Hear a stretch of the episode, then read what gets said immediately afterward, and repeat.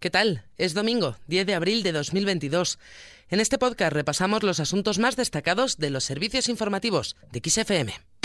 XFM Noticias con Carmen Desmonts. En el día 46 de invasión de Rusia a Ucrania, todo parece indicar que lo peor para la región del Donbass está todavía por llegar. Tras la salida de las tropas rusas de otras zonas de Ucrania, ahora la batalla más dura se traslada al este. Hacia allí se dirige una larga columna militar rusa compuesta por casi 13 kilómetros de blindados, artillería y equipos de apoyo. De hecho, esta madrugada las regiones de Donetsk, Lugansk y Kharkov han sufrido duros ataques. Estos ataques han continuado a lo largo de la jornada. Así, un ataque ruso ha destruido por completo el aeropuerto de Dnipro. Según ha confirmado el gobernador de la región, Valentin Resnichenko, un ataque reiterado contra el aeropuerto ha hecho que ya no quede nada de él en pie. Ha agregado que todavía hay que aclarar el número de víctimas porque siguen cayendo misiles en la zona. Continúan así los ataques en esta región después de que la pasada noche se registrasen siete impactos de misiles. También ha habido ataques a lo largo de la jornada en Severodonetsk, en la región ucraniana de Lugansk. La Administración Militar Regional ha comunicado a través de Telegram que una infraestructura crítica ha quedado destruida casi en su totalidad. Dos edificios de viviendas y también una clínica privada han resultado gravemente dañados, mientras que las infraestructuras sociales y críticas han quedado destruidas casi por completo mientras las fuerzas ucranianas resisten y las bajas del enemigo se multiplican, según informan ellos mismos.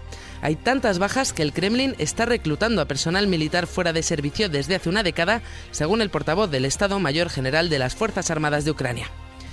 Estos movimientos militares han provocado que la Unión Europea estudie el envío adicional de material militar a Ucrania.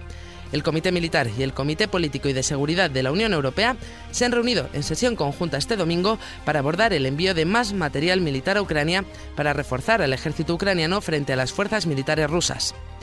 También ha hablado del conflicto entre Rusia y Ucrania el Papa Francisco. Así, el Papa ha propuesto una tregua para frenar el conflicto de Ucrania durante la Pascua. Durante el Ángelus del Domingo de Ramos, el Papa Francisco ha hecho un llamamiento a una tregua, aunque ha dicho no para volver a combatir, sino para que se llegue a la paz. Si dispongan le armi. Bajen las armas, que comience una tregua de Pascua, pero no de rearmarse y reanudar el combate, sino de una tregua para llegar a la paz mediante negociaciones reales. Una tregua para arribar a la pace, attraverso un vero negoziato. También se ha referido a este asunto Alberto Garzón, el ministro de Consumo y coordinador federal de Izquierda Unida ha opinado que una desescalada militar es la forma de no contribuir a un escenario de escalada militar que puede llevar a una situación de no retorno. En su opinión, para que eso sea posible, hay que abrir vías de diálogo y de paz a través del derecho internacional para poner fin a esta masacre del ejército ruso, ha dicho. Garzón también ha apostado por crear un frente amplio de izquierdas liderado por Díaz abogado por aprovechar las oportunidades políticas que se abren para crear un frente amplio de izquierdas liderado por la ministra de Trabajo, Yolanda Díaz. Garzón ha añadido que la ministra está trabajando de manera extraordinaria en el gobierno. Ahora mismo representa o encarna muchas de estas posibilidades mejor que nadie, como es Yolanda Díaz. Se trata de una persona que ha sido capaz de, de una compañera que ha sido capaz de trabajar en el Ministerio de Trabajo de una manera extraordinaria poniendo en marcha políticas que están beneficiando al día a día y la materialidad de la vida de las familias trabajadoras y que es capaz de llegar a muchos sitios donde no todos y.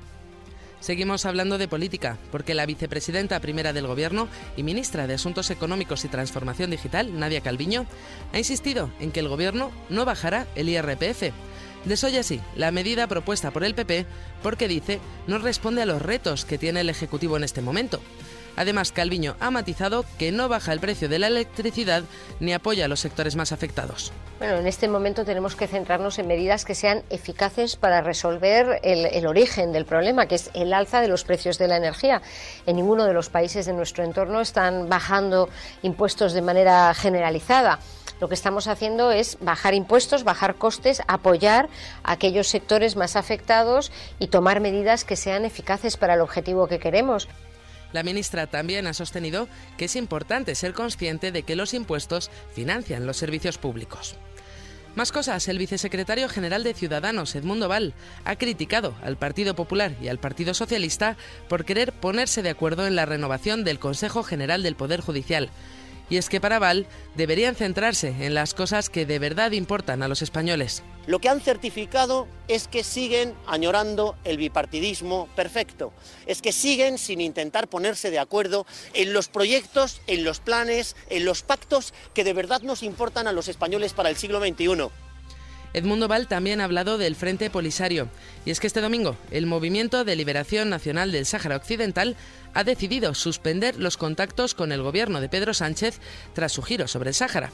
A través de un comunicado, el Frente Polisario ha recalcado que toma esta decisión después de que España haya decidido respaldar la ilegal propuesta del rey de Marruecos que, dicen, pretende legitimar la anexión de los territorios del Sáhara Occidental por la fuerza, ignorando los derechos inalienables del pueblo saharaui a la autodeterminación e independencia.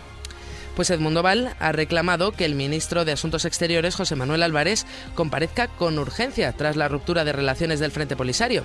Val también se ha preguntado cómo va a afectar esta ruptura en las relaciones de España con Argelia, que ya ha anunciado que aplicará la cláusula de revisión de precios del gas que vende a España. Cambiamos de asunto y nos vamos a Francia, donde hoy se ha celebrado la primera vuelta de las elecciones presidenciales, jornada marcada por la alta abstención. Según los sondeos a pie de urna, pasarán a la siguiente vuelta Emmanuel Macron, el actual presidente, y Marine Le Pen, la candidata de ultraderecha. Eso sí, el primer puesto se lo ha llevado Macron, aunque ha quedado solo cinco puntos por delante de la candidata de Agrupación Nacional. En tercera posición se queda Jean-Luc Mélenchon. Más cosas, es Domingo de Ramos y Jerusalén se ha llenado de peregrinos en el primer Domingo de Ramos tras la pandemia. Miles de peregrinos católicos se han desplazado hasta Tierra Santa, donde han hecho la tradicional procesión desde el Monte de los Olivos hasta la iglesia de Santa Ana en la ciudad vieja. Rememoran así el camino que hizo Jesús en su entrada en Jerusalén. Y terminamos con una triste noticia musical.